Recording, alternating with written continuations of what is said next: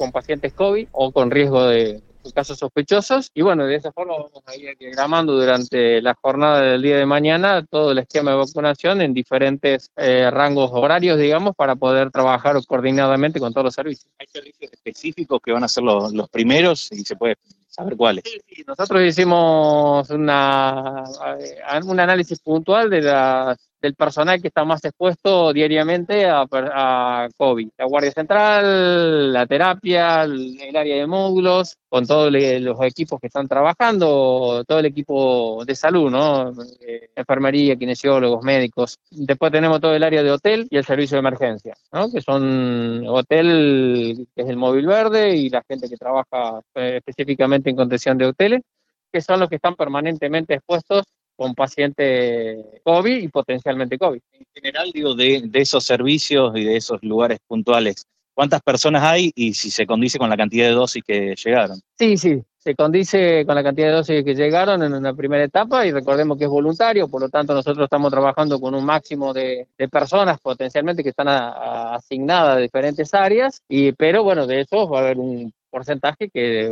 puede optar no vacunar. las horas previas a la llegada, a estos momentos, se ve mucha emoción en todo el personal de salud. Es una, a ver, acá hay que aclarar algo puntual con respecto a la expectativa puntual de las vacunas, es muy importante porque eso nos da una herramienta más de abordaje a la patología puntualmente y al manejo de la pandemia, pero la vacuna, como toda vacuna, es previene complicaciones. ¿No? Esto significa que nos vamos a seguir contagiando, por lo tanto hay ciertas cosas que hemos aprendido durante estos nueve meses, diez meses ya llevamos de, de pandemia, lo que tenemos que tener en claro que todas estas medidas que nosotros aprendimos durante todos estos diez meses, las tenemos que seguir aplicando de por vida, digo yo, porque el distanciamiento físico, el uso del tapaboca, el lavado frecuente de manos, tratar de manejar las reuniones sociales en lugares eh, aireados o ambientes amplios para poder evitar los contagios, por más que nos contagiemos, por más que tengamos la vacuna, el contagio existe y lo que vamos a disminuir es el riesgo de las, de de las complicaciones, de la gran expectativa que tenemos con respecto a la vacuna, ¿no? Porque también vamos a aprender sobre eso, es un poco lo que sea, los estudios preliminares están diciendo que es efectiva en, disminuir, en disminuir la, la, las complicaciones. Entonces, en ese sentido, eh, se abre un abanico de esperanza, pero que vamos a seguir teniendo COVID, que vamos a seguir teniendo circulación del virus, esto es por muchos años.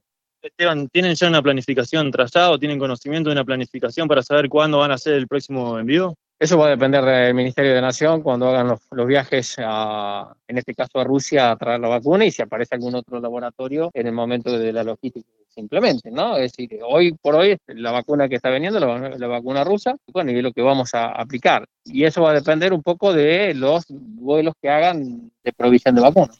Que se, tenga que alguna persona aplicada la vacuna, digo, no quita que se pueda contagiar, básicamente, eso es lo que estaba explicando recién, y en ese caso, digo, si es que se contagian, se analiza ya qué tipo de abordaje va, va a haber para las personas con vacunas, pero que se puedan llegar a contagiar de COVID. El mismo que estamos haciendo, el abordaje es el mismo, no cambia. Esto es lo mismo que la vacuna antigripal, lo mismo, entre comillas, ¿no? Es, es similar.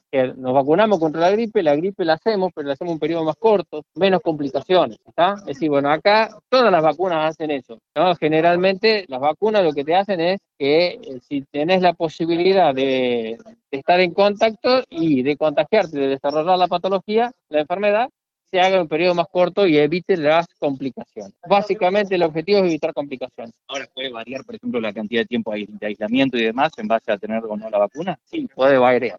En eso estamos apuntando. El, el, vamos, veremos, iremos aprendiendo todos juntos en este sentido, porque es un poco el, el, esquema de trabajo, ¿no?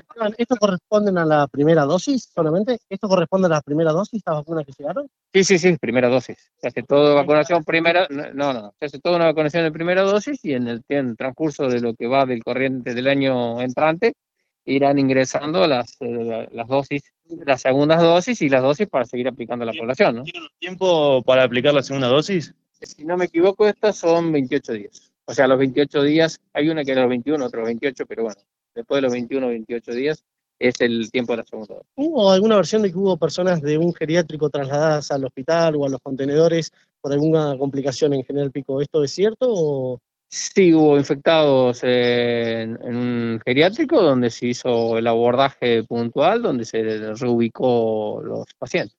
Los de. En, este momento no tengo registro que pueden llegado, en cuántos ingresaron al, al centeno, pero tengo entendido que son cinco que ingresaron. Son al- todos internos, digo, de, de Sí, este sí, negocio, o también personal. Eh, no, eh, los que ingresaron en interno. Y, y después del geriátrico, las otras personas que estaban quedaron Están ahí. siendo evaluados. ¿Pudieron hacer un balance ya de lo que fueron la- las fiestas de, de Navidad? y estamos recibiendo los, los impactos, así que veremos a ver cómo, cómo nos comporta el, el- la cantidad de gente que se está hisopando, también eso da una- un mecanismo de, de alerta por el hecho de, de los pacientes, que, de las personas que ya están sintiendo sintomatologías y ese tipo de cosas, o dudas o miedos. Ah, sí, hoy es, eh, hay un montón de gente, digamos, ya veremos los números después al final del, de la mañana. Y bueno, hoy está haciéndose la búsqueda también eh, activa en el paseo de la 21. Este, así que bueno, seguiremos trabajando de la misma forma que venimos trabajando todo el año.